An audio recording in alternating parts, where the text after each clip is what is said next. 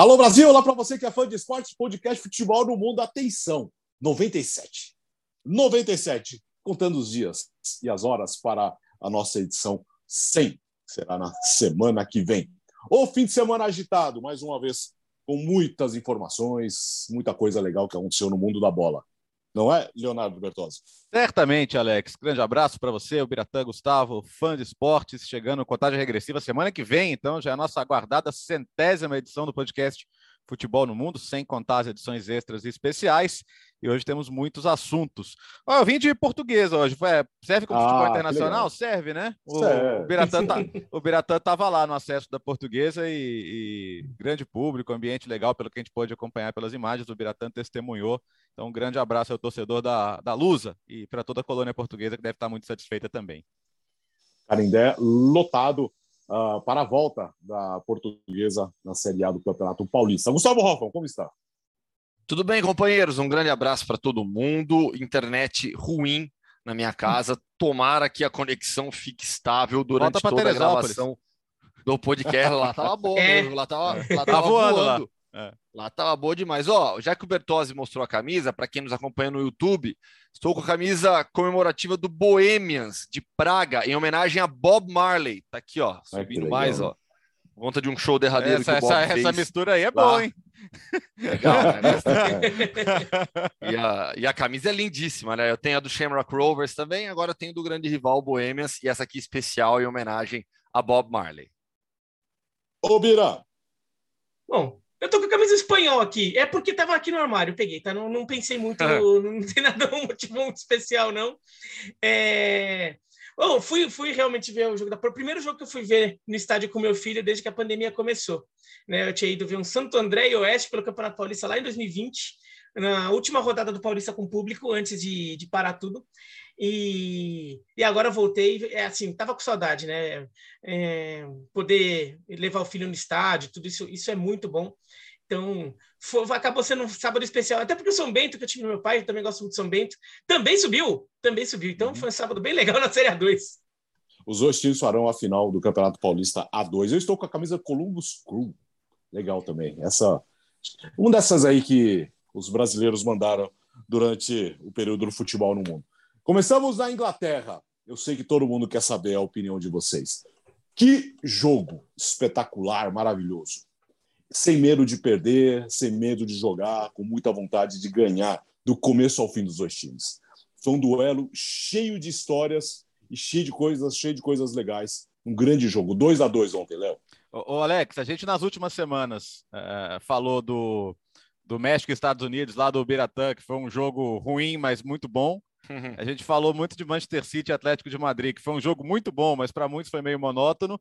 E esse acabou entregando tudo, né? Foi um jogaço em todos os aspectos técnico, tático, de emoção, de reviravoltas, de quase, quase gol da vitória do City no finalzinho. Uh, enfim, uh, eu acho que. Eu, eu, acho não, eu tenho certeza para mim. Os, os dois melhores times do mundo se enfrentaram ontem. É, não sei se eles vão fazer a final da Champions League. Seria espetacular também se, se fosse o caso, né? Seria o jogo para coroar essa era aí em que os dois estão tirando o melhor um do outro. Mas foi sensacional, né? É, a gente viu o quanto realmente Guardiola e Klopp têm melhorado um ao outro, têm feito um, um, um, com que um uh, se adapte à maneira de jogar do outro, não, não entregue nada. É, o, a gente viu muitas vezes o, o, Manchester City fazendo o que o Liverpool do Klopp e toda essa escola alemã faz de melhor, que é ter intensidade para pressionar, roubar a bola no campo de ataque, sufocar a saída do adversário. É, e o Liverpool conseguiu sair de situação de desvantagem para pontuar, coisa que ninguém tinha feito ainda nesse campeonato. O City, sempre que esteve na frente, ganhou jogos até esse confronto. E fica, cara, e, e, e os dois saíram com aquela sensação de, ok, agora eu tenho que ser perfeito ah, o City continua na frente. Mas o Guardiola falou: se eu não ganhar todos os jogos, eu vou perder o título, porque eu acho que eles vão ganhar todos os jogos. Eu, particularmente, não sei. Acho a tabela do, Liverpool mais, mais difícil, mais traiçoeira. É, eu acho que o City saiu do confronto, mesmo não vencendo, como favorito ao título, mas as margens continuam muito pequenas.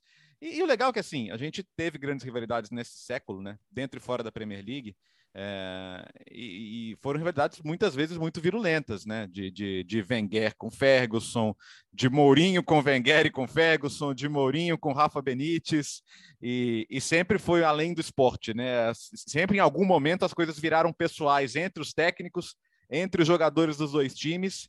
E, e, nesse caso parece que é uma, assim, é só o campo mesmo, né? Os caras jogam junto nas seleções, os caras moram nos mesmos condomínios, os filhos frequentam as mesmas escolas. O Guardiola gosta do Klopp, o Klopp gosta do Guardiola. Ficou meio, meio, ficou legal aquele cumprimento efusivo ali dos dois no final do jogo. Então é só o campo mesmo, e isso não diminui o fato de ser uma grande rivalidade. Eu, eu, eu vi muita gente reclamando, né? Falando, ah, mas rivalidade, pô, não, não dá para ter uma super rivalidade, todo mundo se abraçar no final, todo mundo ficar na resenha. Pode, pô. Pode, foi super divertido, não precisou sair porrada, não precisou ninguém xingar ninguém. Eles vão se encontrar no fim de semana agora na FA Cup, e aí vai ter que ter um vencedor, porque é semifinal, e vai ser incrível de novo. Enfim, para mim não faz falta. É claro que essa pimentinha às vezes é legal para rivalidade, mas eu acho incrível também que a gente possa ter a, a maior rivalidade esportiva destes últimos anos de Premier League, com muito respeito e admiração de parte a parte, né? Só. Porque é uma rivalidade de jogo, né? É, não é uma rivalidade baseada em provocação ou uma rivalidade que surge por conta de uma desavença pessoal aqui ou acolá, não. É uma rivalidade de jogo, de futebol, para saber quem, qual é o melhor time do mundo. E, e, ou qual é o time mais dominante do futebol inglês nos últimos anos. Por isso que essa rivalidade se tornou tão especial, mesmo não sendo um clássico. Né? Liverpool City não é um clássico do futebol inglês, mas se tornou, é, nesses últimos anos, a maior rivalidade pelo futebol. Qual é o melhor time? Se o City. Ó, e, e, e, o que é legal também é que é um, é um, é um confronto de estilos, de dois times ofensivos, mas de estilos diferentes, formas diferentes de se ver e se jogar e de se jogar futebol né, que tem os seus dois treinadores, Jürgen Klopp e Pep Guardiola. Então, quando a gente transporta tudo isso para o campo, o jogo entregou. Né? O jogo entregou o que a gente queria, o que a gente imaginava. Né? O jogo com muitos gols, muitas chances, é, poderia haver um vencedor, e aí o City ficou mais próximo pela chance que teve no final, mas foi um jogo de futebol excepcional. Hoje não há jogo de campeonato nacional melhor do que esse. Isso é até fácil afirmar né? Liverpool e City. Então, acho que o mais legal é que as equipes entregaram. E, e, e olha só, não, não foi final de Champions, não foi jogo de Copa do Mundo, foi um jogo de temporada regular de um campeonato nacional. Sim. A expectativa que foi criada para esse jogo, claro, pelas circunstâncias da tabela, mas é, eu achei isso muito legal. Nos dias anteriores, né, todo mundo que gosta de futebol internacional, que acompanha, todo mundo falando disso, todo mundo querendo saber como é que seria o jogo, a própria cobertura da ESPN, eu acho que é, é, é, fomentou isso também positivamente, né? O trabalho do João e da Nathalie, excepcional, os dois, a cobertura dos dois do jogo, sabe? Todo esse trabalho pré. Então, fazia muito tempo que eu não via um jogo de campeonato nacional. Eu acho que a gente viveu muito isso é, naquele, naquele período do, dos clássicos, Real Madrid-Barcelona, uhum, com Messi e Cristiano Ronaldo de certa maneira, sem querer ficar comparando, né? Porque aí acaba falando de A ou B, mas assim, eu acho que a gente viveu de novo esse esse clima de ansiedade, de expectativa por um jogo gigantesco de campeonato nacional e infelizmente entregou esse Liverpool e City. City Liverpool. É, sobre até a questão da, pegando um pouco o gancho no que o Bertozzi falou da rivalidade do Guardiola com o Klopp, tem pessoa também que ser sommelier de rivalidade, né? Fica escolhendo como é que a rivalidade tem que, tem que ser. A rivalidade tem que ser com ódio, a rivalidade tem que ser mortal, tem que ser com um dedo na cara, tem que ser com declarações atravessadas. E olha que assim, entre Guardiola e Klopp, até já teve momentos ali que um deu uma declaraçãozinha atravessada, assim, em relação, não, não em relação à qualidade do trabalho do outro, tudo, mas em relação a achar que falar que o outro tá querendo tirar vantagem, ou tá falando isso para ver se, é, se tira alguma vantagem ali. Não, não neste jogo agora, agora não teve, né? Mas em confrontos no, no passado. Mas assim, vamos curtir a rivalidade. A rivalidade entre Federer e Nadal é uma das maiores da história do esporte, de qualquer, de todas as modalidades juntas. Nunca foi uma rivalidade é, com tons bélicos, sempre é. foi uma rivalidade muito cordial entre os dois, uma rivalidade muito técnica, né? Uma rivalidade é, em quadra. É, eu lembro de um artigo que eu li na revista World Soccer, que apesar do nome é uma revista inglesa, tá? porque a palavra soccer foi inventada na Inglaterra, é, que um colunista inglês que morava em Nova York, ele era um colunista e morava em Nova York. É, isso nos anos 90, é, é uma edição dos anos 90 da revista. E aí tem um Brasil e Argentina nas eliminatórias da Copa, é, Não, acho que é na virada dos anos 2000, né? É, foi para a Copa 2002. Ele foi ver num bar latino-americano lá em Nova York. Ele queria entender essa rivalidade Brasil-Argentina. Uhum. E ele saiu é, fascinado e aí conversou com muitos argentinos e brasileiros, tudo, e ele chegou e falou assim, é uma coisa que eu já tinha ideia, e falou, é a maior rivalidade do futebol, de seleção do futebol mundial. Que é uma coisa que para a gente falou, ué, como assim? É. E Inglaterra e França, e Inglaterra e Alemanha, e Inglaterra e Escócia, e Sérvia e, e Croácia. Ele falou, essa é a maior rivalidade do futebol mundial porque ele é de futebol. Esses dois é. países, eu falei, esses dois países não se odeiam, as pessoas não se dão mal, nunca houve guerra entre eles, eles não têm problemas religiosos entre eles, eles nunca tiveram problemas. A única coisa que faz um argentino odiar o brasileiro e o brasileiro odiar o argentino é o futebol. Uhum. É, então, é uma rivalidade gigantesca, 100% por causa do jogo. E daí, por isso ele falava, porque as outras rivalidades são muito grandes, mas na verdade ele considera, daí é uma questão de critério de cada um, tá? Mas ele considerava que, ah, outras rivalidades são rivalidades de outras áreas que se refletiram também no futebol. Sim. Ele falava que essa daí é uma rivalidade 100% futebol elas podem ser assim, as rivalidades podem ser 100% por causa do que acontece em campo, né? E, e é muito bom, eu não estou nem querendo dizer se é maior, melhor é, do que outras, mas elas também podem existir e valem ser curtidas. Essa entre Klopp e Guardiola não é só entre os, os dois indivíduos, é sobre até escola, né? Até sobre escolas, é sobre como lidar com o jogo. A escola de pressão, do Klopp, é, de transições rápidas, que é uma escola que, que se desenvolve muito na Alemanha a partir de uma inspiração na União Soviética, né, com o, o Valery que era ucraniano, né, é, e enquanto que a, a, escola do Guardiola, que surgiu na Holanda, que vai se desenvolvendo, daí teve, foi alimentada na Espanha, tudo, que é a de posse. E isso é muito legal. E, e o confronto como esses é, a gente já teve City e Liverpool ruim, né? Teve um em 2018 foi um 0 a 0 horroroso, todo mundo uma expectativa para o jogo foi um 0 a 0 horroroso.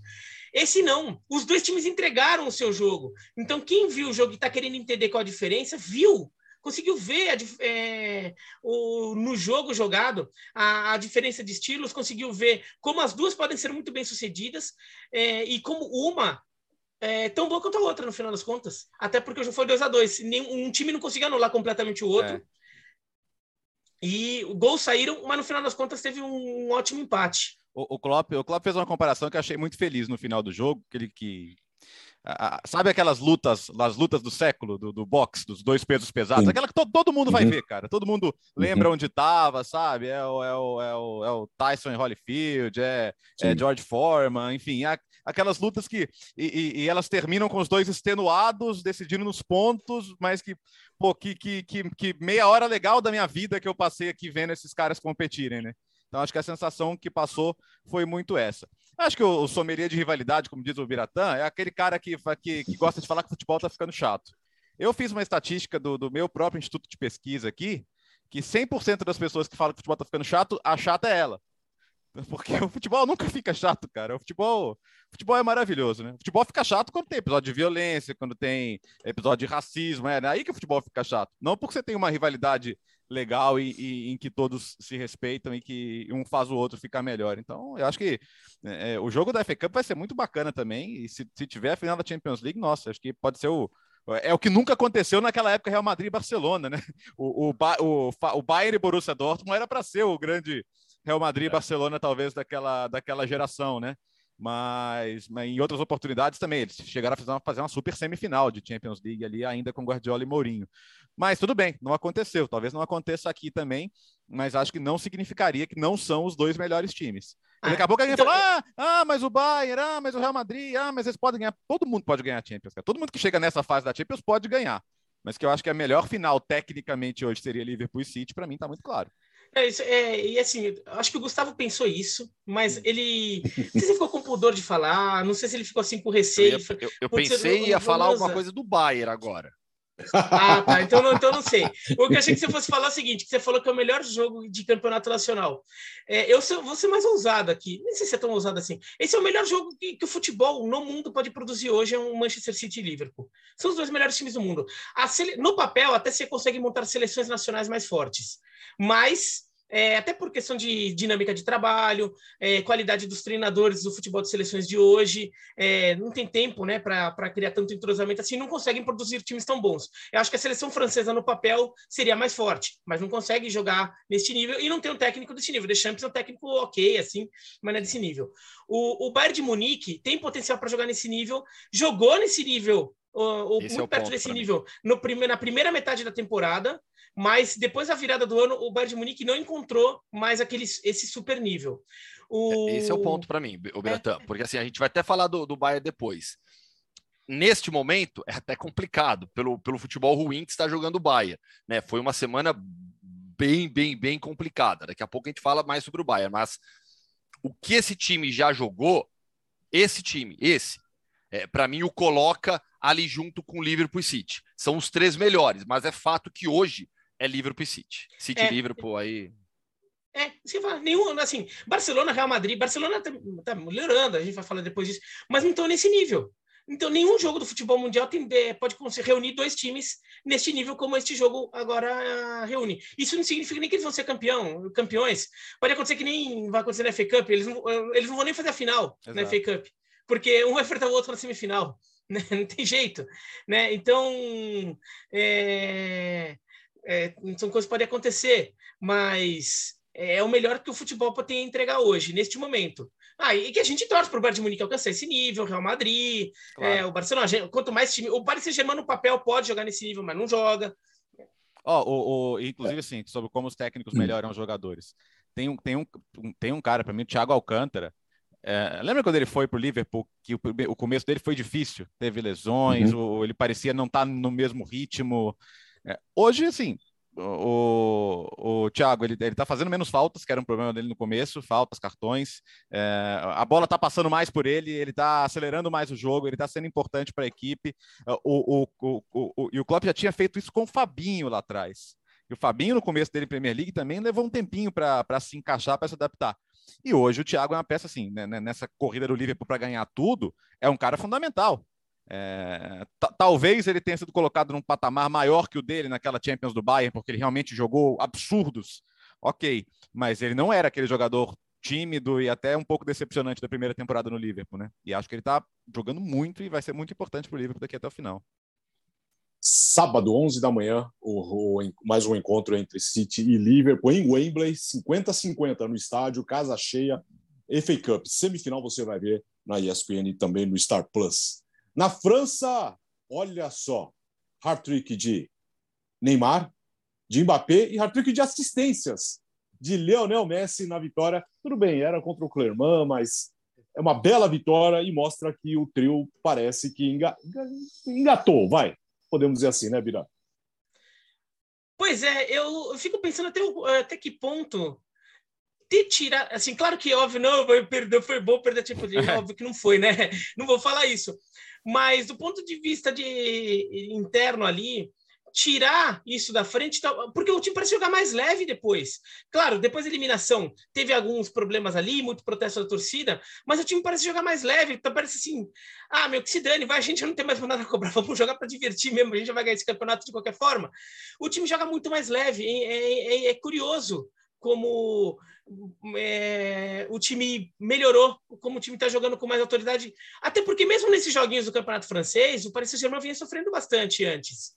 É, o, o, tudo bem, vai. O Clermont é, é um time razoavelmente mais fraco, mas o Paris Saint-Germain vinha sofrendo nesses jogos. Meteu 5 a 1 no Lorient, que também está lá embaixo na tabela, mas é, jogou leve, com, com as jogadas funcionando entre, entre, entre os principais jogadores. Vamos ver como é que fica na, na próxima rodada que tem o jogo contra o Olympique de Marseille, que daí é um teste para valer, rivalidade, um time, um time que vem bem também, o Olympique, vem, vem com sequência de quatro vitórias. Vamos ver como é que isso, como é que esse Paris Saint-Germain se, se, se prova. Mas parece que o, o, internamente, acho que entre eles, eles se resolveram e falaram: oh, meu, os caras aqui estão batendo na gente o tempo todo, não vai ter muito jeito, a gente já decepcionou, mas, meu, aqui entre a gente a gente vai se virando, né? porque parece ter acontecido isso, que de fato, o, até as jogadas, as jogadas são as jogadas dos gols são as jogadas que a gente esperava desde o começo da temporada e não uhum. via. Porque antes o Paris Saint-Germain, até quando ganhava, tudo, muitas vezes não eram jogadas assim com tanto com, com tanta fluidez né, na, na, troca de movimentações, troca de passes entre o Messi, o, o Neymar e o, e o Mbappé.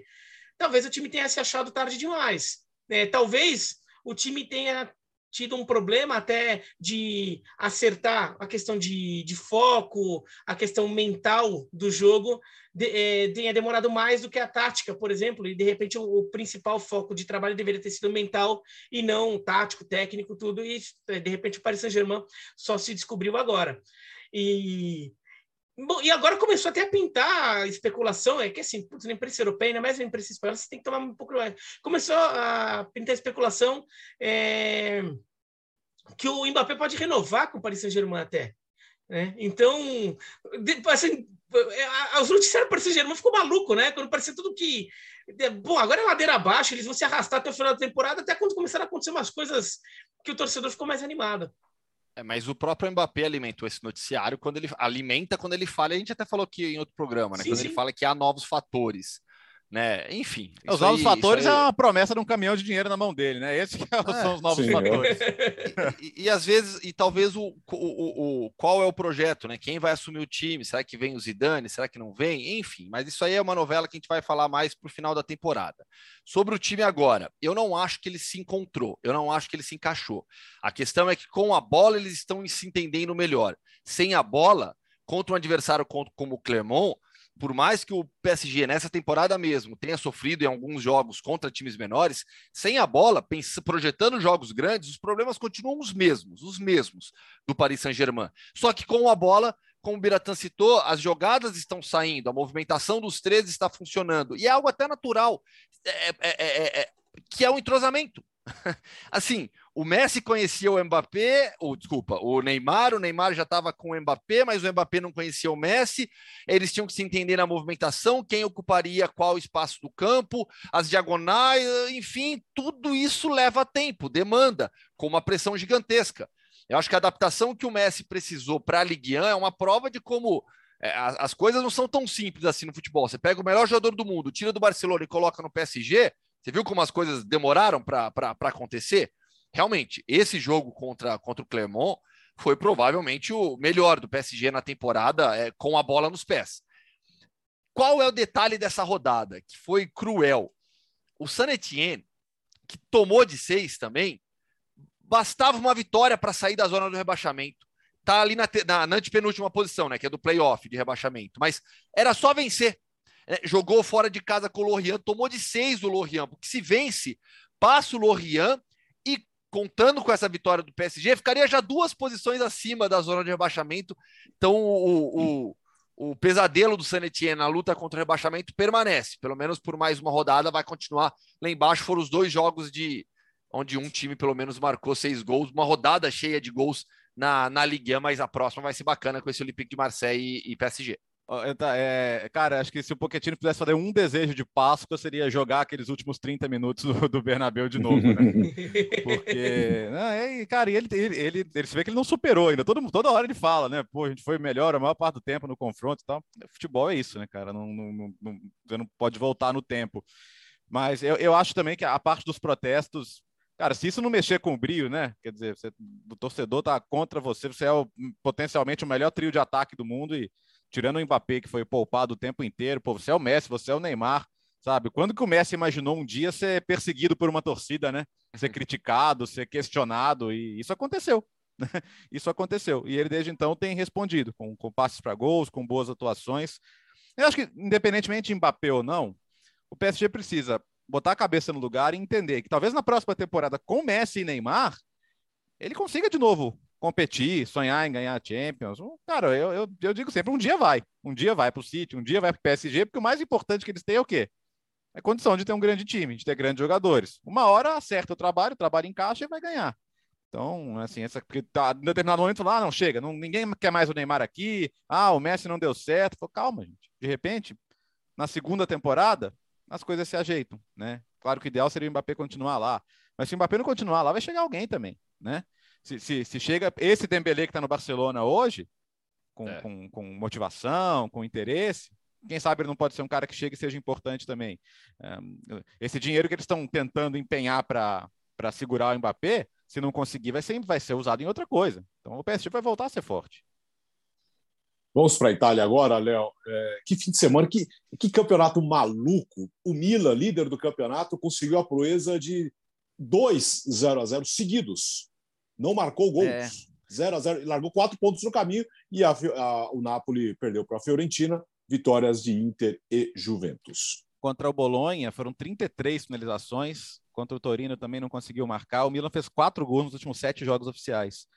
O último gol de um atacante foi o gol do Giroud contra o Napoli, no confronto direto. E é impressionante como cada time tem o seu ponto de virada para cima e para baixo, né? A, a Inter parecia degringolar depois que perdeu o derby e, e, teve uma sequência muito ruim. E depois o próprio Napoli perdeu para o Milan e parecia que estava fora da briga. Não está fora da briga, embora tenha perdido agora para a Fiorentina. E, e a Inter, a vitória sobre a Juventus, num jogo em que ela foi inferior a maior parte do tempo, trouxe a Inter de volta, né? A Inter recuperou confiança. O Biratã viu isso de perto aí com a vitória sem muita dificuldade contra o Verona no fim de semana. Vamos mudar de assunto. Tá. É... Não, é, é, é, eu acho que duas, três semanas atrás a Inter corria risco de tropeçar nesse jogo. A confiança estava embaixo, o resultado não estava vindo, o time estava precisando de algo que, que trouxesse essa, essa fé de que é o melhor time e de que vai ser campeão. Hoje a Inter é favorita, né? Porque ela, por pontos perdidos, é a líder, a tabela não é ruim, uh, e, e, no final das contas, eu acho que nesse momento o favoritismo da Inter é destacado. O, o Milan tem uma questão, né? É, o Milan não é um dos três melhores elencos da Série A. É, eu acho o trabalho do Pioli ótimo por isso. Já brigou pelo título no ano, é, faltou fôlego no final. Tá brigando pelo título de novo, deve faltar fôlego no final de novo. E algumas coisas eram difíceis de prever, outras não. Mas, por exemplo, o Ibra, o, o reloginho do Ibra tá apitando, né? O Ibra tá ficando fora praticamente metade dos jogos. E quanto que ele foi importante quando ele estava bem, sempre, sequência, fazendo gols. Ah, o, o, o Giroud, a ideia não era ter o Giroud de titular absoluto, era de ter o Giroud pontualmente, de repente revezando até com o próprio Ibra. E a fonte dos atacantes secou. Então o Rafael Leão já não marca faz um tempinho. O Milan não tem um atacante de 10 gols na temporada, né, na Série A. Então acho que em algum momento isso pesa. Não está perdido ainda, mas acho que o, o, o timing do Milan favorito passou, né? Derreteu.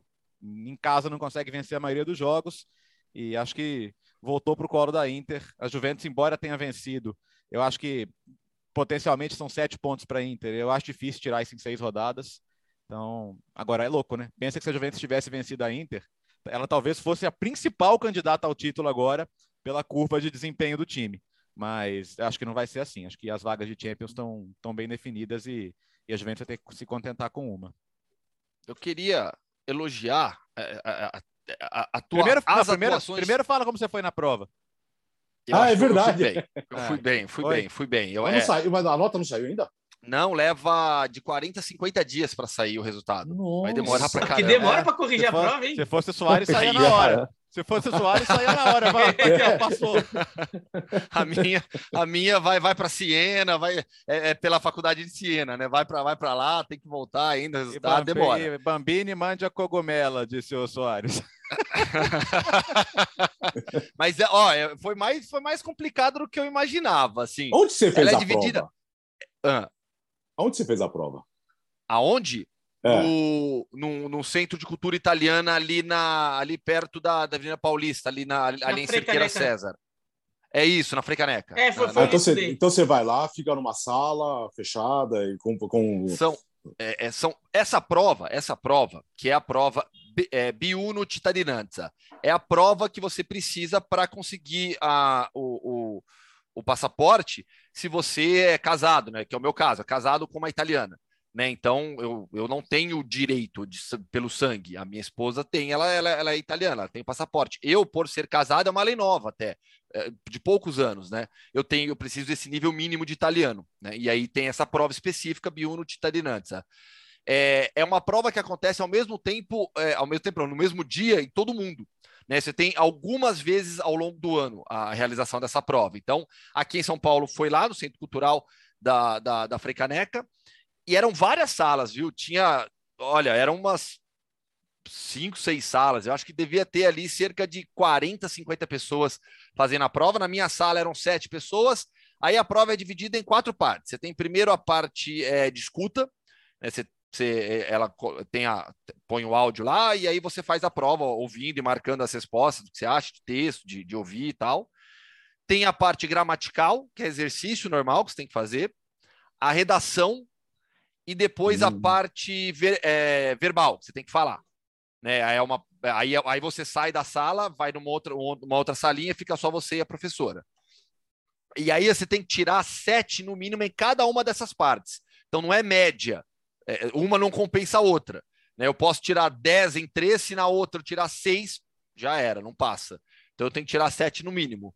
Né? Então, fiquei nervoso ali na parte verbal, que é a mais difícil, porque eu não pratico, né? A parte gramatical, fui bem, discuta, fui super bem, a redação também, a, a verbal ali que, é, que, eu, que eu travei mais. Mas, enfim. Mas posso falar dos brasileiros na Série A agora? Obrigado. Fala, fala, fala. Não, eu queria só citar rapidinho, já até porque eu já me alonguei pra caramba. O Arthur Cabral e o Bremer né, que tiveram uma rodada muito boa. Né? O Bremer é um zagueiraço, desde a temporada passada, está sempre na liderança das estatísticas individuais é, entre os zagueiros. É, e vem fazendo um campeonato fortíssimo e, e, e, grandes atuações contra grandes times e grandes jogadores. Então, o Bremer é um dos melhores zagueiros brasileiros atuando na Europa nesse momento. E o Arthur Cabral, que marcou seu segundo gol com a camisa da Fiorentina, é, na vitória contra o Napoli e foi um golaço, jogada de meia-lua, bela finalização. O Arthur, aos poucos, ele vai, vai se adaptando e eu tenho certeza que vai dar muito certo com a camisa da Fiorentina. Diga, Beira. É, a Fiorentina que virou algoz do Napoli, né? Que já eliminou o Napoli em Nápoles na Copa da Itália e agora vence de novo uma. Fiquei com a sensação de que é, é, essa é aquele, aquela rodada que você vê que Putz, o Napoli não vai, né? Sempre que o Napoli tem aquela oportunidade de chegar a dar um salto na classificação, aproveitar até, até porque depois o Milan vi, viria a tropeçar e o Napoli vai lá e perde em casa. O Fiorentina que é um bom time, é um time traiçoeiro, um time que consegue alguns bons jogos contra os times mais fortes, então assim, também não é um time que é obrigação do Napoli ganhar. Mas se no Napoli não consegue esses resultados assim, constantemente, e mesmo em casa, é, é impressionante é, é, essa dificuldade do Napoli. E, e, o Milan que chegou a abrir três pontos para a Inter, né, em pontos perdidos, né, daí projetando que a Inter vence o seu jogo a menos. É, agora o Milan está atrás, né, está dois pontos atrás, porque é, está um ponto atrás porque teve esses dois empates e olha, é, é assim, a reconstrução é, é, lenta. A reconstrução, como o Bertazzi disse, o elenco do Milan não é um dos melhores elencos do futebol italiano.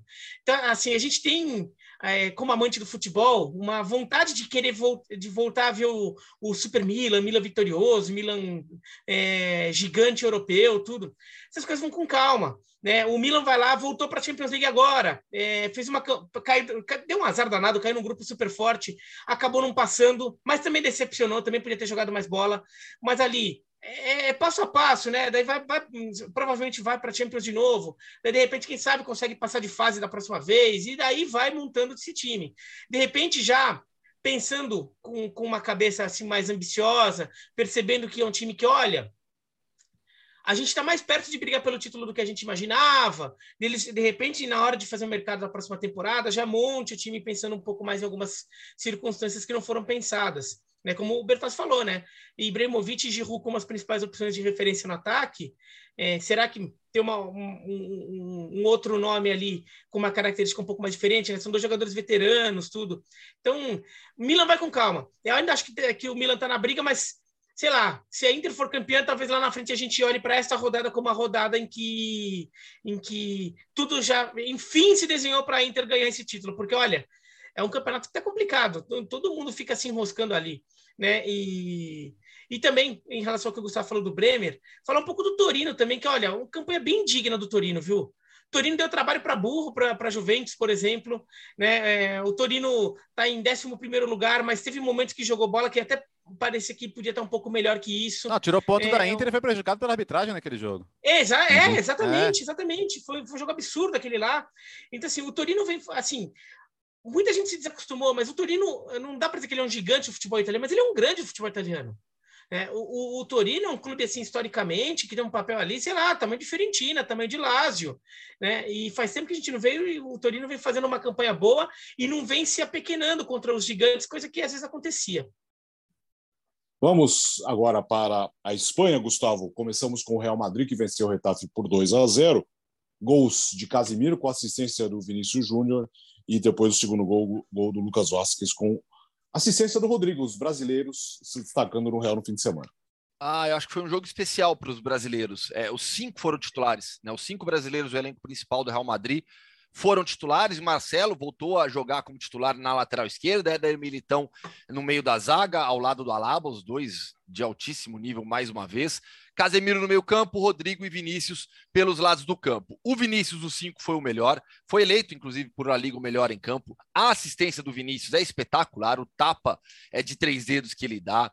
É, as jogadas do Vinícius funcionaram demais. Até nesses últimos dias na Espanha, você vê como o, Vinícius atingiu um tamanho hoje que ele teve uma queda de desempenho em alguns jogos, ou seja, ele não estava arrebentando, ele estava sendo um atacante normal em alguns jogos. A imprensa espanhola já vê de outra maneira. Já fala, não, tudo bem, é uma oscilação que acontece, cai um pouquinho, já não tem aquela pegação no pé como teve é, no início do Vinícius Júnior no Real Madrid. Então hoje ele atingiu um tamanho que ele tem, tem condição de ter essa oscilação de vez em quando. Contra o Retafe, foi o melhor em campo. Além dessa assistência, ele teve um drible para cima do Dienê, dá uma caneta espetacular, jogou demais realmente o Vinícius, mas acho que foi um jogo especial para os brasileiros, de maneira geral.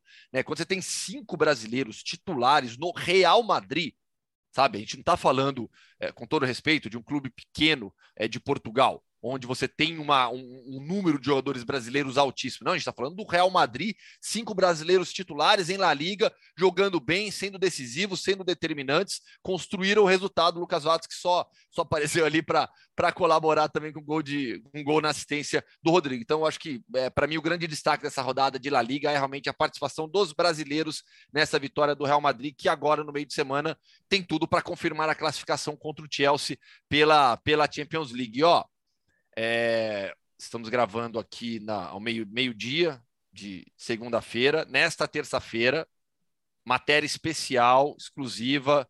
Vou dar só um spoilerzinho aí sobre, sobre a vida do Vinícius ali lá em Madrid. Um pouco dos bastidores dele vai estar lá no espn.com.br. Pode acessar de manhãzinha que a matéria já estará no ar. Então, para mim, o grande destaque é a participação dos brasileiros nessa vitória do, do Real Madrid. E tudo bem, Luke de Jong também garantindo mais uma vitória do Barcelona. Quem diria, né? Quando, quando o time está arrumado, funcionando, o Luke de Jong vai aproveitando e vai fazendo seus golzinhos também. Ah, meu amigo, não tem jogo de posição que resista ao poste na área quando você precisa do gol da vitória. oh, oh, é, oh, e, cara, em janeiro, assim, não, é, é, eu, eu, eu tava muito convicto de que o, que o Luke de Jong não ia nem pisar no campo com chave, cara, em janeiro. Eu também, Bertozzi. É, eu também. E, e, só que assim, aí ele começou, pô, teve, uma, teve um jogo complicadíssimo em Maiorca, que o time tava cheio de casos de Covid, tava com, cheio de garotada ali, ele conseguiu ganhar o jogo e outros momentos da temporada também. O jogo contra o Espanhol. O jogo com o Espanhol. O Espanhol é. tava, ganhando, tava ganhando e ele empatou nos é, acréscimos. Não, foram, tem, tem muitos pontos na conta dele, né? Isso realmente é incrível. Aí o pessoal tava brincando com a frase do Ronald Koeman, né? Ele falou: olha, de cabeça e só de cabeça, ele é melhor que o Neymar.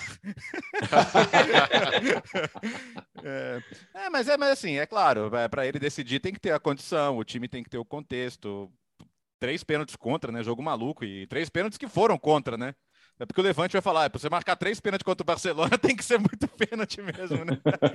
mas, mas, é, é, engraçado, né? Aliás, o Levante, desde a temporada passada, faz jogos muito malucos e divertidos com os grandes. Às vezes ganha, às vezes perde, mas os jogos são sempre muito divertidos. Mas o Barça tá numa super sequência de vitórias e, e vai confiante. Não foi bem na Liga Europa, não, viu? Inclusive, uhum. não, merecia ter perdido o jogo pro Frankfurt, mas agora que, que tá em casa pro jogo de volta, acho que deve confirmar a classificação.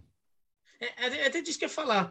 O Barcelona vem numa sequência muito boa de resultados, muitos jogos invictos, sete vitórias seguidas no, no Campeonato Espanhol, então vem bem. Mas, assim, é, vamos com, com, um pouquinho de calma em, algum, em, alguns pontos, porque a semana não foi de grandes atuações. Esse jogo contra o Eintracht Frankfurt foi um jogo bem complicado, acho que o Eintracht Frankfurt foi até melhor. se fosse para alguém vencer o jogo, seria o time alemão. E no jogo de ontem também, né? O, o Levante é, fez 1 a 0 e teve o pênalti para fazer 2 a 0 e perde. E depois toma virada, depois empata e depois perde o jogo de novo, né? Mas assim, o Levante teve chance de abrir um 2 a 0 já no segundo tempo e o Barcelona acabou ganhando só no, nos acréscimos nessa estratégia de bola para o Luke de Jong. Foi um jogo muito difícil. O, o Barcelona teve muita dificuldade com os jogos pelo lado do, do Levante É, o, o, Levante jogando com muita facilidade pelos lados do campo. O Daniel Alves sofreu bastante no jogo, inclusive ele acaba cometendo um dos pênaltis. Então, é, é, é o, o, Barcelona, assim, é, é, um time que tem crescimento, claramente melhorou, mas a gente ainda tem que ir com, assim, é, aquela coisa, né? Para voltar a ser aquele Barcelona irresistível, tudo, vamos passinhos ali. É claro que o time é, evoluiu, mas também se, se você se empolga demais e, e não percebe que bom, um time que ainda tem as suas oscilações, você pode correr o risco, correr, você corre o risco de cair do cavalo. Sei lá, empata com o Frankfurt, perde nos pênaltis no jogo de volta da Liga Europa e de repente você tem uma eliminação ali, né? É, inesperada. É, de qualquer maneira, é um Barcelona que vai, vai tentando ver o, o lado positivo, a parte cheia do copo é o Barcelona que soube ganhar um jogo bem difícil também, né? É um Barcelona que, num jogo complicado, que não estava bem, contra o adversário que é o penúltimo colocado, mas o futebol do Levante nos últimos dois meses não é futebol de penúltimo colocado. É que ele estava muito para trás. Ele estava muito para trás, agora está reagindo. Ele era o lanterna, né? É, ele, era o, não, ele, ele, era o lanternaço, assim, ele era virtual rebaixado, assim, muito de longe. Tipo, metade dos pontos do penúltimo. E começou a jogar bem. É, é, é provável que não dê tempo para o Levante, para essa recuperação, do, salvar o Levante. É, para ele tirar todos os pontos que ele tem a menos. Ele já ultrapassou o Alavés, mas ele está seis pontos ainda atrás do Cádiz é muita coisa. E, e, e na verdade melhorou muito com o Sérgio Gonçalves que assumiu lá. E, e, ser... e, no Levante é o Alessio Lix que fez um baita é. trabalho. É um, é um, é, um, técnico italiano super jovem, que era é. assistente técnico. E, para sair do rebaixamento, não é nem o Cádiz que tem que passar, é o Mallorca ou o Granada, que estão sete à frente. Então talvez não dê tempo para o Levante mas é um time que melhorou e mostrou é, isso contra o Barcelona criando dificuldades, mas o Barcelona soube ganhar o jogo, vai. Esse é o lado positivo. É, mesmo que seja com o Luke de Jong e o grandão ali que fica só cabeceando, meu, achou soluções também, isso às vezes é importante. É, até porque um jogo desses, até uns dois meses, não ia dar é. É, né? exatamente. Na, na, na primeira metade da temporada, esse jogo era uma derrota já, já tinha ido embora. Né? Oh, escuta, oh, Gustavo, eu acabei de lembrar de uma coisa. É, voltando a falar da, da sua prova, escuta, e se não passar, tem recuperação? Não, tem que fazer outra. Ah, entendi. Até, até é, é isso, tem essa não. Mas, mas aí, aí só. Pega a próxima data e marca. E faz só a matéria que não passou? Não, não. Faz ah, então não é muito difícil isso. Você tira 10 em três coisas, tira 6 em outra, tem que fazer quatro, tem que fazer a prova tudo de novo? É. Gente. eu ia falar, né? Você dá, faz, faz um jeitinho Luiz Soares, mas nem isso funciona mais. Né? não, não dá certo. Ai, ai. Alemanha agora, com o Bayern de Munique na liderança, venceu o Augsburg apertado por 1 a 0 e teve outros destaques no jogo, né, Gustavo? Pois é. Então, assim, primeiro campo, né? a semana foi ruim derrota para o Vila Real e um jogo muito abaixo contra o Augsburg. No primeiro tempo do Bayern contra o Augsburg, o time praticamente não criou. Teve uma chegada um pouco mais perigosa e só. No segundo tempo, aquele Bayern dominante que nós estamos acostumados a ver não apareceu em campo contra o Augsburg. E aí, é, o Bayern, nos últimos tempos, nas últimas semanas, sofreu bastante com, com, com desfalque, jogador machucado, o Alfonso Davis que estava de fora, voltou agora. Mas olha só, o time que entrou em campo, é, do meio para frente, Kimmich, Goretzka, Sané, Thomas Miller, Gnabry e Lewandowski. A linha de defesa tinha problemas, né? O Omar Richards começou até porque o Alfonso Davis está voltando, mas o Alfonso Davis entrou no segundo tempo. A dupla de zaga foi o Pamecano e o Kouassi e o Pavar na direita com o Neuer no gol. Então, assim, peraí, não é, não é mais aquele Bayern cheio de desfalques, é improvisando o Sabitzer na lateral. Não é mais esse o caso. É um Bayern que está com seus principais jogadores e não vem jogando bem. Então, um jogo contra o Vila Real se torna bastante preocupante. É, a tendência para mim é o Bayern se recuperar diante do Vila Real e confirmar a classificação. Até porque a gente falou aqui mesmo no podcast. É, quando, quando a gente projeta, projetava os confrontos das quartas de final da Champions League, Liverpool e Benfica, Bayern e Vila Real são os dois onde havia uma, a maior diferença entre os adversários. Só que o Vila Real surpreendeu e se aproveita agora de um momento ruim do Bayern. É, de novo, a tendência é a classificação do Bayern, mas já não é já não tem aquele, aquele cenário onde a gente falava, não, vai passar o Bayern tranquilamente. Não porque o time não está jogando bem. E esse jogo contra o Augsburg é, me assustou nesse sentido. A equipe que jogou mal só depois que fez 1 a 0 com o pênalti do Lewandowski, já na reta final, aí criou, mas poderia até ter feito mais dois, mais um ou dois gols ali depois, já nos últimos minutos. Mas precisou sair o gol para se soltar um pouco dentro de campo. Fora de campo, foi o primeiro jogo com é, sem, sem qualquer restrição é, de coronavírus é, para o público nas arquibancadas da Baviera. Então, 100% liberada a capacidade do, do, do, do, do, do, eu ia falar Allianz Parque, da Allianz Arena. Allianz Arena. Allianz Arena. Da Allianz Arena, 100% liberado, todos os torcedores de volta, inclusive, há cinco meses a gente não tinha essa liberação total do estádio inclusive todos os, os ultras, né, os grupos organizados do Bayern, que fazem muitos protestos contra a diretoria por conta da ligação com algumas empresas, especificamente a Qatar Airways, devido a todas as acusações que existem contra o governo do Qatar de direitos humanos. E aí, um detalhe especial, um detalhe específico, né? É, um torcedor desse grupo organizado, que se chama número 12, né? É, ele tinha sido suspenso pelo Bayern de frequentar os jogos devido a um cartaz que ele levou em um jogo questionando essas ligações com o Qatar. Essa suspensão foi é, é, encerrada pelo Bayern e esse torcedor voltou também ao estádio. Então foi uma partida marcante fora de campo por isso, pela presença de todos os ultras desse torcedor. E aí, para a gente ficar de olho nos próximos jogos, com a Copa do Mundo se aproximando, de eventuais protestos também que podem surgir nas arquibancadas do, do, do da Allianz Arena. Ó, quem tá, quem tá. Primeiro, sim, deixa eu só colocar um ponto que semana passada eu disse aqui que não acreditava que o Freiburg protestaria a história do Bayern com 12, pois eles acabaram pois é. protestando é. mesmo. E, só que não, não deu em nada, nada, né? A federação, a federação falou, ah, cara, foi vacilo da arbitragem, não teve influência nenhuma do jogo, assim, seria, seria uma punição absolutamente desproporcional anular o jogo, tirar os pontos por causa disso, mas Fica até a jurisprudência agora. Nossa, né? que incrível, né? Usar um bom senso e perceber que a inflação até existiu, mas não. então, a resposta da Federação Alemã foi essa: que fala, cara, desculpa, não, não, né? Não é. Não vai rolar. Não vai rolar. Então ficou, ficou por isso mesmo, tá? Mas, como eu disse semana passada que eu não acreditava que o Freiburg protestaria, eles protestaram. Então eu estava errado e, e, e eles protestaram, mas já está resolvido que não vai acontecer nada. Sabe quem acho que está jogando muito? É o Leipzig, cara. O, a gente fala muito de técnicos jovens, o próprio Bayern tem o Nagelsmann, que é um técnico jovem. Domênico Tedesco. O que, que quer dizer Tedesco em italiano, Gustavo Hoffman? Alemão. Alemão. E, e, ele é nascido. É o domingo onde? alemão. É o domingo alemão. É. E, e, ele, e ele nasceu na Itália, família italiana. Ele se mudou cedo para a Alemanha por questões de trabalho e tal. E nunca jogou bola, nada, né? Um, é um acadêmico. Ele se formou nos cursos da Federação Alemã e faz um ótimo trabalho. Eu fiz Leipzig e Atalanta quinta-feira da Liga Europa, foi um jogaço. E acho que quinta-feira agora em Bergamo também vai ser outro jogaço. Mas para mim é o time do momento deve, deve, deve classificar para Champions. O Incuncu tá inspiradíssimo. É um jogador que a gente fala pouco dele e o PSG deu pouca atenção para ele até quando ele surgiu, né? E agora é um cara que talvez o PSG pague uma grana para ele voltar, né? Vai saber. Mas é um cara que está super valorizado hoje. É, e é só para destacar como o Leipzig é bom de prospecção, né? O zagueiro canhoto croata, o Guardiol, é jovem também. Hoje o CS Football destacou que dos, dos calouros das cinco grandes ligas, né? Dos jogadores que estão na primeira temporada dos jovens, que estão nas cinco grandes ligas, hoje é o mais valorizado. Até todo mundo procura zagueiro canhoto, é um artigo raro, que saiba sair jogando, seja bom no, no, nas questões defensivas também, obviamente. Mas sei não. E, é e pode ser a, a, temporada do primeiro título do Leipzig ou dos primeiros, porque eles estão na Copa da Alemanha como favoritos e na Liga Europa, que acho que é um confronto equilibrado ainda com a Atalanta para passar.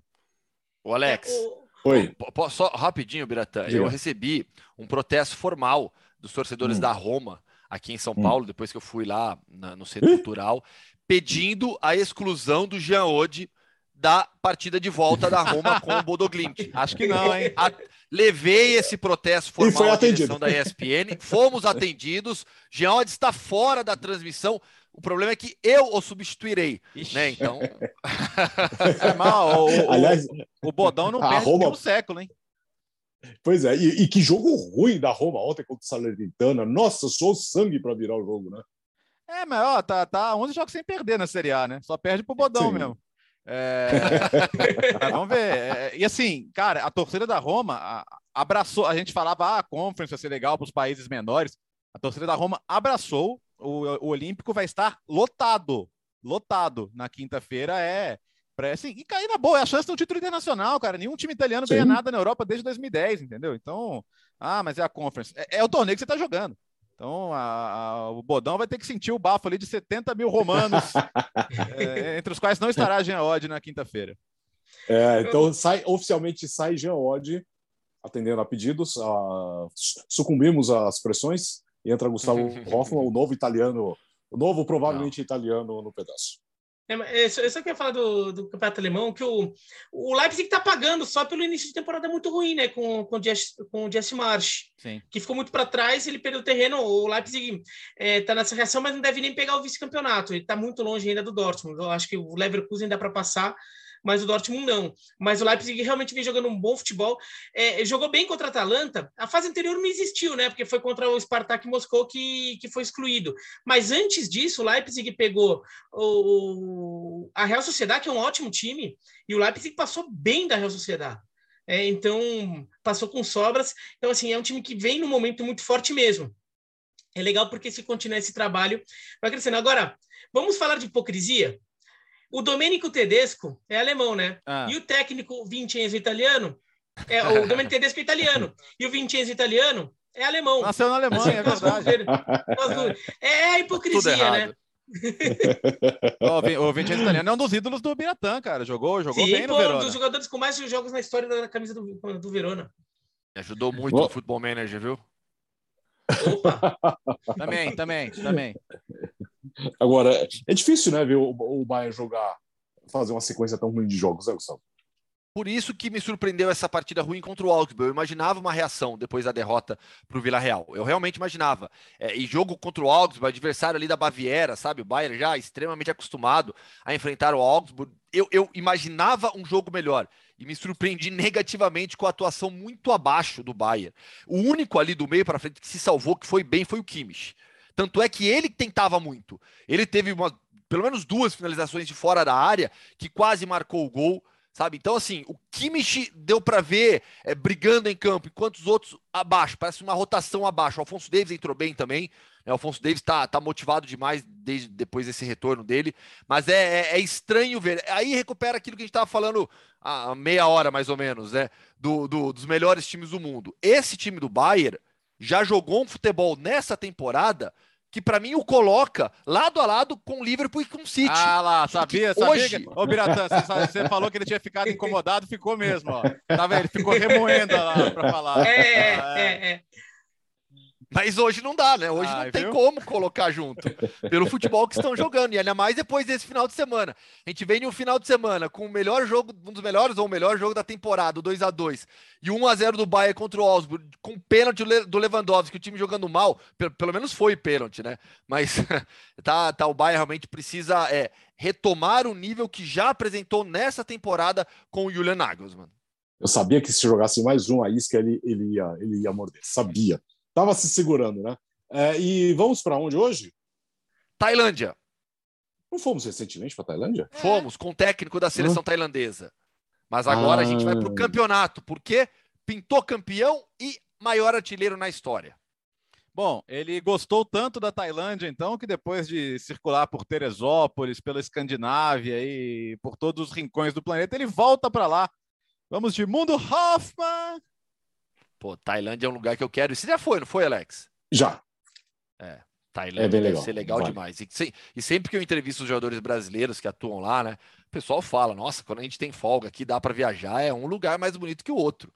Né? As praias são espetaculares. Sim. A Tailândia, além da, da, da, cultura, da culinária, sabe? Eu gosto demais da culinária tailandesa. Essa, essa parte eu já bom. jogo pro Biratã também. É bom, eu, bom, bom. Pô, eu bom. adoro, eu adoro. Eu prefiro vietnamita, mas é muito boa também. Aí a gente pode discutir daqui a pouco isso. Mas em campo, o que aconteceu no final de semana? Tivemos é, o Herbert, que já foi convidado aqui do podcast Futebol no Mundo, marcando um gol na vitória do, do Bangkok United sobre o Polisteiro e se tornando o maior artilheiro na história da competição. 145 gols. Nenhum jogador marcou mais gols do que o Herbert em toda a história do futebol tailandês. E o final de semana foi marcante também porque o Buriram foi campeão. Buriram foi o clube do Diogo por muito tempo. Diogo, hoje em dia, ex-portuguesa, já que o Bertozzi está com a camisa da Lusa, o Diogo é, é, atacante do BG Patum United, que ficou com vice-campeonato, tem 57 pontos. O Buriram United foi a 62. Essas equipes têm apenas mais uma partida para disputar o Buriram fica com o seu oitavo título na história. Tem dois brasileiros lá, Maicon e o Digão, dois ex-jogadores do Fluminense. E o Bangkok United, que eu citei do Ebert, é o terceiro colocado, mas distante dos dois primeiros, e ainda briga com o Chiang Rai United para garantir a terceira posição. Muito próximo, porque o Bangkok tem 26 jogos, tem mais quatro partidas para disputar e o Chiang Rai tem só mais um jogo, são dois pontos de diferença entre eles. Então o Bangkok só precisa de uma vitória nessas três últimas, nessas quatro últimas partidas para garantir o terceiro lugar, que manda para os playoffs da para o qualificatório da Champions League Asiática. O campeão vai para a fase de grupos da Champions League Asiática, o Buriram está classificado, e aí a tendência é Bidi Patum United e o Bangkok United avançando para o qualificatório da Champions League da Ásia. Então, final de semana marcante no futebol tailandês por conta do título do Buriram e dessa marca alcançada pelo Herbert, 145 gols. E falando o Herbert de... e o Diogo, antigos frequentadores, sócios quase aqui do futebol no mundo. E falando de futebol asiático, né? É... A China está ainda com aquela política de buscar Covid zero, né? Então os lockdowns têm voltado ali nas cidades, em Xangai agora. Então o Xangai Sim. Port, que era o Xangai SPG, teve que desistir da Champions asiática, né? Eles não, iam, não, não, não puderam viajar, eles estão fazendo ainda em, em, sede centralizada justamente por isso. E é o time do, do Oscar, né? Vários brasileiros saíram, mas o Oscar continua por lá, só que não, não vai rolar, né? É um time chinês que acaba tendo que desistir da competição por causa dessa, dessa política de é, início de surto, lockdown, todas as restrições voltam, então a China ainda continua é, bem rígida nesses aspectos, né? Novas variantes, tá? Aliás, eu tenho um amigo que está que teve que uh, ir a Taiwan e 14 dias, continua.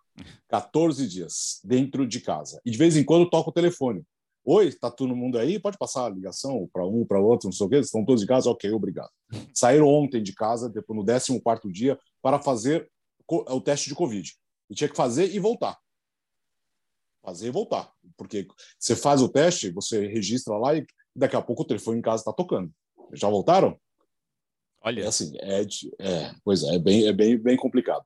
Só para fechar, o Bira, você que esteve no Canindé, e faz tempo que nós não falamos sobre os hábitos alimentares de Ubiratã Leal. É verdade.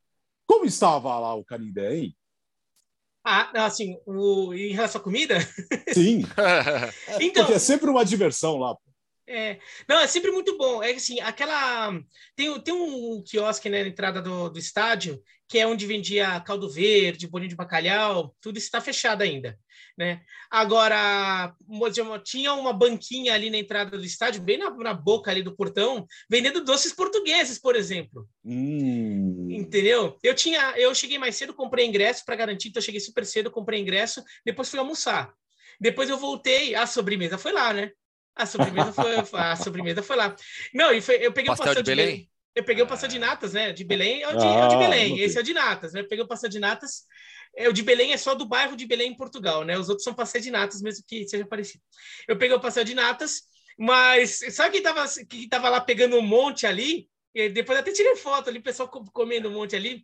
A turma do antidoping. Tava os caras lá com o uniforme lá do comitê de, da comissão de, de antidopagem lá do, do jogo. Chegaram um pouco mais cedo e tava lá só escolhendo, comprando um monte. Porque açúcar não dá no antidoping, não tem problema, né? Ai, delícia. Sempre bons passeios durante muitos anos no estádio do Canindé, o simpático estádio do Canindé. Que bom que a Portuguesa está de volta à primeira divisão do Campeonato Paulista. Terminou o podcast Futebol no Mundo 97, Léo. Terminou. 97, cara. Então, quer dizer, o 100 é quinta da semana que vem já. Espero que os amigos estejam, é, estejam é preparados. Reunião de pauta, né? É, reunião de pauta, não, reunião de produção, né? Reunião de produção o mais rápido possível. Precisamos é. agitar isso. Né, Gustavo? Você que, você que é o nosso produtor oficial. É, acho que eu vou ter que correr aí. vai dar certo, vai dar certo, vai dar certo. Valeu, valeu, Gustavo. Boa semana aí. Valeu, gente. É, controle a sua ansiedade para a nota da prova. Ah, agora eu já, já esqueci. Desencana e vamos ver o que vai acontecer aí. Tem mais o que fazer mesmo. tchau, Birá. Tchau, tchau. E, ó, essa, a gente, pô, esse Liverpool Manchester City foi muito grande, mas essa semana vou ter os jogos de volta das quartas de final da Champions, que a gente vai falar no podcast de quinta. E, e tem mais um Manchester City e Liverpool no fim de semana que vem, né? Pela FA Cup. No sábado, transmissão da ESPN e também no Star Plus. você confere com a gente. Valeu! Bom fim, oh, bom fim de semana. Oh, boa semana! Tá só começando. E nos encontramos na quinta-feira com a edição 98. Valeu!